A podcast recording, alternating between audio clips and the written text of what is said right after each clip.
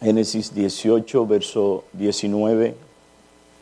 Señor, dice en su palabra, porque yo he escogido, yo lo he escogido para que mande a sus hijos y a su casa después de él, que guarden el camino del Señor, haciendo justicia y juicio, para que el Señor cumpla en Abraham todo lo que él ha dicho acerca de él.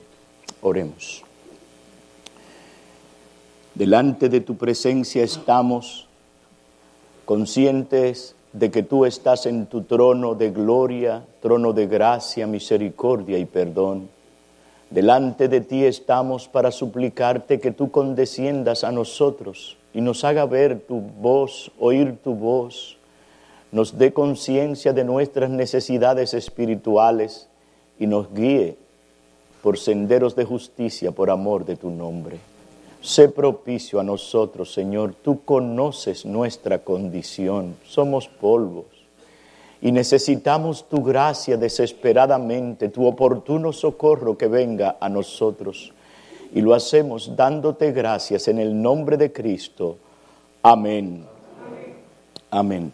Nos encontramos nosotros desde ayer considerando algunas de las, eh, eh, de las cosas que podemos eh, aprender en el siervo Abraham. Abraham fue un hombre que, que obedeció al Señor, un hombre de fe, un hombre que cuando oyó la palabra del Señor la obedeció sin cuestionar al Señor. De manera, de manera que nosotros sabemos y preguntamos por qué Abraham hacía esto. Bueno, porque él fue capacitado por el Señor a través de su ley, a través de su palabra. No era e, que, que Abraham nació siendo un hombre obediente al Señor. Pero ¿qué fue lo que, la, que le capacitó a él? Fue aprender y, conocer la ley de Dios que estaba escrita en su corazón. Nosotros vimos ayer que Abraham tomó en serio la palabra de Dios. Abraham tomó en serio la palabra del Señor. El Señor habló bien de Abraham, ah, decíamos ayer. ¿Y qué sostuvo Abraham en su peregrinación? Dios Abraham fue sostenido en su peregrinación a través de que él vio al Señor y al Señor cumpliendo con sus promesas. El Señor quitó todos sus temores, perdonó todos sus pecados. Pero Abraham no fue un hombre perfecto. Abraham pecó contra el Señor y nosotros lo sabemos. Pero allí está la provisión del Señor para todos aquellos que pecan contra Él. Pero el punto que estamos resaltando aquí es que Abraham escuchó la voz de Dios, Abraham clamó al Señor con perseverancia, Abraham obedeció a Dios, tuvo una comunión íntima con el Señor. Vemos en Abraham a un hombre con el cual el Señor trató también. Abraham, hemos nosotros ahora hemos estado escuchando la voz de Dios como la escuchaba Abraham. Esta es la palabra de Dios. Dios es el mismo ayer, hoy y por los siglos. De manera que la misma palabra que escuchó Abraham de parte de Dios, ahora nosotros estamos escuchando esa palabra. Hemos oído la palabra del Señor. Algunos de nosotros hemos sido convencidos de pecado en estos días aquí y todavía falta más palabra, más palabra. De manera que oído la buena palabra del Señor y el Señor ha capacitado a los pastores que han traído palabra para aplicarla a nuestras conciencias. La pregunta que quiero responder ahora, ¿qué vamos a hacer con esta palabra? ¿Qué vamos a hacer? ¿Paralizarnos aquí? ¿Ver que todo se, se derrumbó? No. Nuestras familias, estamos con nuestras familias aquí.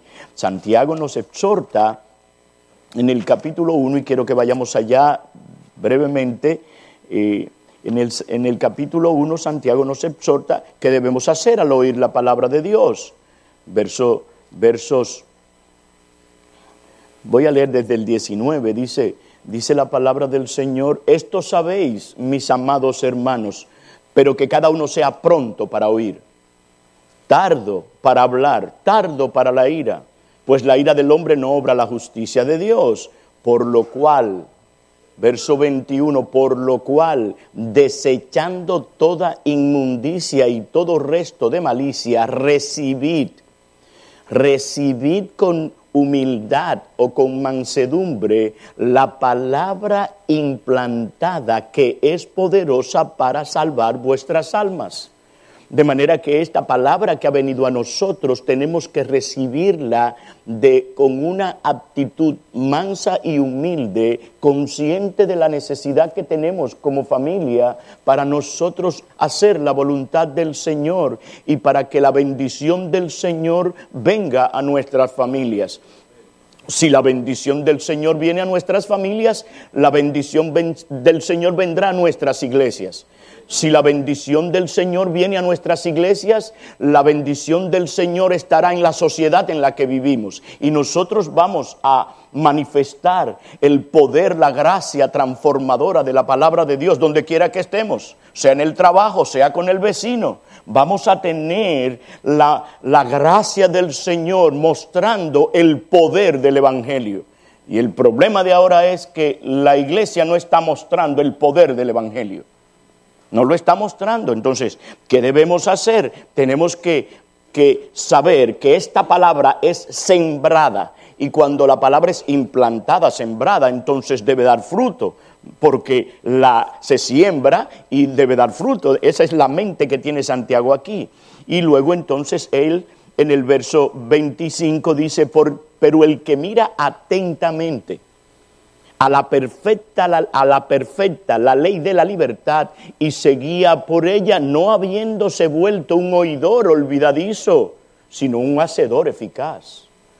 Muchas veces llegamos, escuchamos la palabra, salimos y, y se esfuma la palabra. No hace el efecto.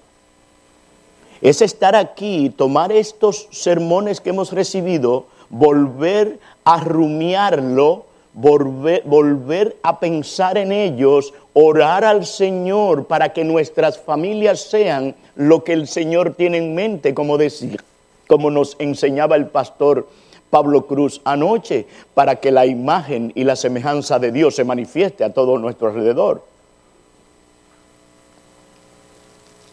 Ahora, ¿cuál es el ejemplo de Abraham?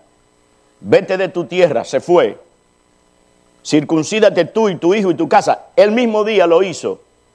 Dame a tu hijo, tu único. De madrugada se levantó. Ese es el espíritu que nosotros tenemos que, que tener al oír la palabra de Dios. Y tenemos que orar, porque no es natural. Esto es un asunto espiritual. Tenemos una oposición feroz para que esto no, no pase. Por eso es que nos vamos y cuando llegamos a nuestros hogares comienzan las circunstancias y comienza que tengo que hacer esto, que tengo que hacer, y se olvida todo. Tenemos que orar que esto permanezca en nuestros hogares, que Cristo sea el centro de ellos, que el poder del Evangelio podamos nosotros verlos en nuestros hogares y que otros puedan desear ser creyentes, ser cristianos cuando vean el, el poder del Evangelio en nuestros hogares. Un hombre amando a su esposa, una esposa sometiéndose a su marido por, por, la palabra del Señor, unos hijos obedientes a sus padres. Eso es el poder del Evangelio. Ahora la pregunta ahora es, ¿cómo ponemos por obra esta palabra que ha venido y seguirá todavía hoy y mañana para nosotros? Santiago nos dice aquí, necesitamos sabiduría. Necesitamos sabiduría. Necesitamos que el poder de Dios venga sobre nosotros y nos dé el entendimiento necesario. Necesitamos a veces buscar consejo para esto. Ahora, después que Pablo en Efesios, el pastor Piñero habló sobre eso ayer, eh, eh, termina de, explicar todas las las implicaciones que tiene el ser un esposo, el ser una esposa, el ser un hijo, el ser padres, el ser un hijo. Entonces, al final, en el verso, eh, capítulo 6, verso 10, fortaleceos en el Señor y en el poder de su fuerza. Nosotros no podemos en nuestras fuerzas. El deseo es de abandonar, tirar la toalla.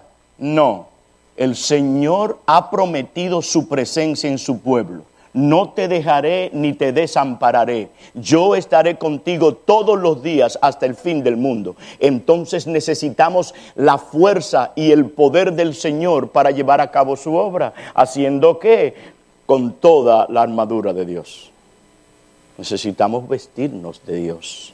Entonces necesitamos navegar por el Evangelio, por las Escrituras. Necesitamos estar todos los días, varias veces al día, pensando, meditando, reflexionando en la palabra de Dios, hablándola, como dice eh, la escritura, eh, cuando te levantes, cuando te vayas allí, poniéndolas en los dinteles de la casa, la palabra, la palabra, la palabra, la palabra, llenarnos de esa palabra. Pero algo importante que Pablo dice entonces es que tenemos que hacerlo con toda oración, súplica. Tenemos que clamar, velar y orar. Tenemos que vivir una vida cerca del Señor. Hermanos amados, por experiencia sé que esta es una obra difícil para nosotros, porque tenemos un corazón que se opone a la voluntad del Señor. Es una oposición constante. Tenemos un mundo que nos arrastra, tenemos un, eh, un diablo que tenemos que orar al Señor que lo que lo quite de nosotros, que lo reprenda y que se lo lleve de nosotros, porque necesitamos la gracia de Dios. Entonces tenemos que fortalecernos en el Señor. No es que nos paralicemos, amados hermanos. Esto no es para paralizarnos.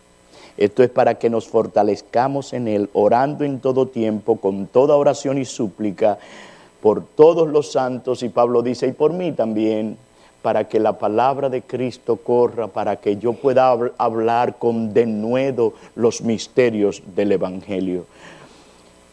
Querido varón que estás aquí, que eres cabeza de familia, esfuérzate y sé valiente. Necesitamos la gracia y el poder de Dios para llevar a cabo su obra. Y es su obra, y Él está con nosotros, y Él no nos dejará ni nos desamparará. Nos ha dado su palabra, nos ha dado hombres que vengan a hablarnos esa palabra. Manos a la obra, como Dios le dijo a Moisés. Esfuérzate, levántate, camina. Tenemos que caminar. Algunos hemos sido convencidos de pecado en esta semana. Y dije, hemos sido. ¿Qué hacemos? Acerquémonos al trono de la gracia. Y allí encontraremos el oportuno socorro que necesitamos. El Señor es bueno, misericordioso, tierno, clemente, tardo para la ira y grande misericordia y verdad. Si tú estás aquí es porque el Señor quiere restaurar tu matrimonio si no está bien. Si, si, si tú estás aquí y te trajo aquí porque el Señor desea bendecirte y bendecir a tu familia y bendecir a la iglesia. Si confesamos nuestros pecados, Él es fiel y justo para perdonar nuestros pecados y limpiarnos de toda maldad. El que encubre sus pecados no prosperará, pero el que los confiesa y los abandona alcanza su misericordia. Él es bueno y para siempre es su misericordia. Que el Señor les bendiga y les guarde, hermanos, y que nos siga dando la gracia que necesitamos para escuchar su palabra y que el poder del Evangelio sea visto en nuestros hogares. Vamos a orar.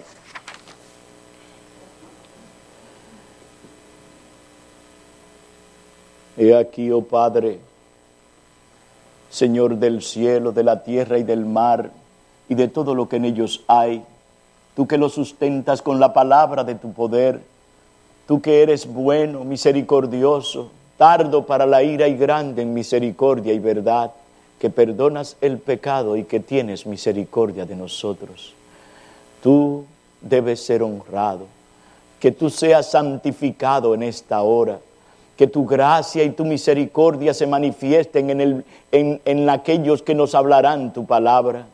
He aquí, Padre, que necesitamos seguir oyendo palabra, a pesar de que esas palabras vengan como un puñal a nuestros corazones. Pero en ti hay perdón para que tú seas reverenciado. Alabamos y bendecimos tu nombre. Rogamos por los cabezas de familia para que tú les dé la gracia que necesitan, Señor para llevar a cabo la obra en la cual tú le has puesto, como pusiste a Abraham, para enseñar y mandar a sus hijos que guarden el camino del Señor. He aquí también te rogamos por la palabra que hemos oído y que ha sido implantada en nuestros corazones. Oh Señor, que dé frutos a 30, 60, ciento por uno, para que el nombre de Cristo sea honrado, glorificado, y muchos quieran venir al conocimiento de la verdad y ser salvos. Rogamos también por nuestro hermano Aníbal Guzmán, que hoy será intervenido quirúrgicamente, que tu gracia, tu misericordia, como hasta aquí tú has estado con él una vez más, Señor, te rogamos, que tú le des sabiduría a los médicos, que tú le des fuerza a nuestro hermano, que casi no tiene fuerza, para que esto sea para la gloria de tu nombre. Rogamos por nuestra hermana María, para que tú la sigas sosteniendo, Señor, en estos tiempos difíciles y que en todo y por todo tu nombre sea exaltado y glorificado. Hágase tu voluntad en nuestras vidas, Señor. Que sea santificado tu nombre, que tu reino venga y se expanda aquí y muchos sean aquellos que vengan a temerte y a glorificar tu nombre. Y estas cosas las rogamos dándote gracias y bendiciendo tu nombre, en el nombre de aquel que estuvo muerto pero que hoy vive para siempre nuestro bendito Señor y Salvador Jesucristo. Amén. Amén.